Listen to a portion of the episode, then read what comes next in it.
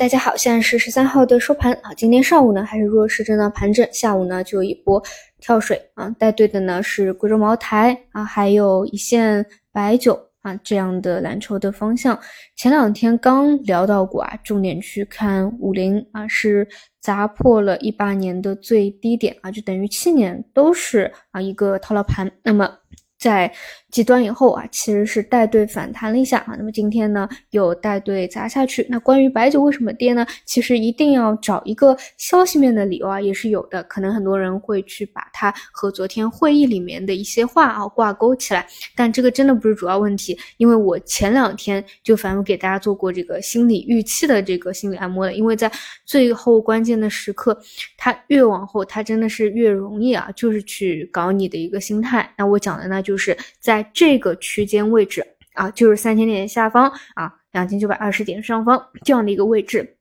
我觉得反复的去做拼底，比如说阳线上来，阴线阴包阳，再阳线上去阳包阴，再阴线下来阴包阳，再阳线上去阳包阴，是特别正常常规的一个走势。而这种走势呢，其实它就是会导致我们的心态很焦躁，比如说。前天这么一个竞争探底，再加上一个昨天的一个反弹，其实它是非常有希望的一个走势啊。包括你其实现在也是有一定的概率啊，就之前那个低点就是低点啊，那还有一定概率就是还有另外一个低点，比如说二九二零附近啊啊。那不管怎么样啊，就是给到大家希望以后再全部的阴线把涨幅给吞掉，这种走势呢就会特别的具有杀伤力啊，至少在。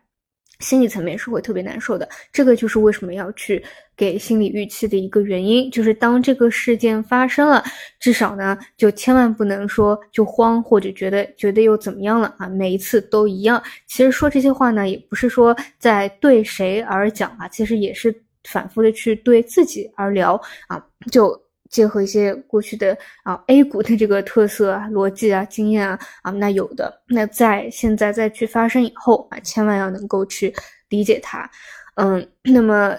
同样的啊，明天啊，哪怕再来一个阳包阴啊，再阴阳回去，或者说去收出一个十字星来啊，再再跟前两天一样十字星来，或者说。再极端一点啊，去前地再去探一下，我觉得都都都是在正常的范围之内啊。那我觉得什么什么走势是比较？不正常的就是，啊，直接缩量就往上了，这个反而就会比较不正常啊。就比如像前两天啊，是缩量的一个上涨，它没有足够的一个拉涨的幅度，但现在又是一个下跌趋势没有逆转的一个阶段，而且呢，我们说是底不反弹，反弹不是底，你反而两三根啊缩量的阳线还弹得上去，这个倒是有点怪了。另外呢，就是大跌啊，如果真的在大幅的下挫，也是就是。这个也是呃，会觉得有有有问题啊，就是因为主要还是要去看其他，就是因为上证是失真的嘛，你还是要搭配着其他的那些权重的方向去看啊。你再大幅往下，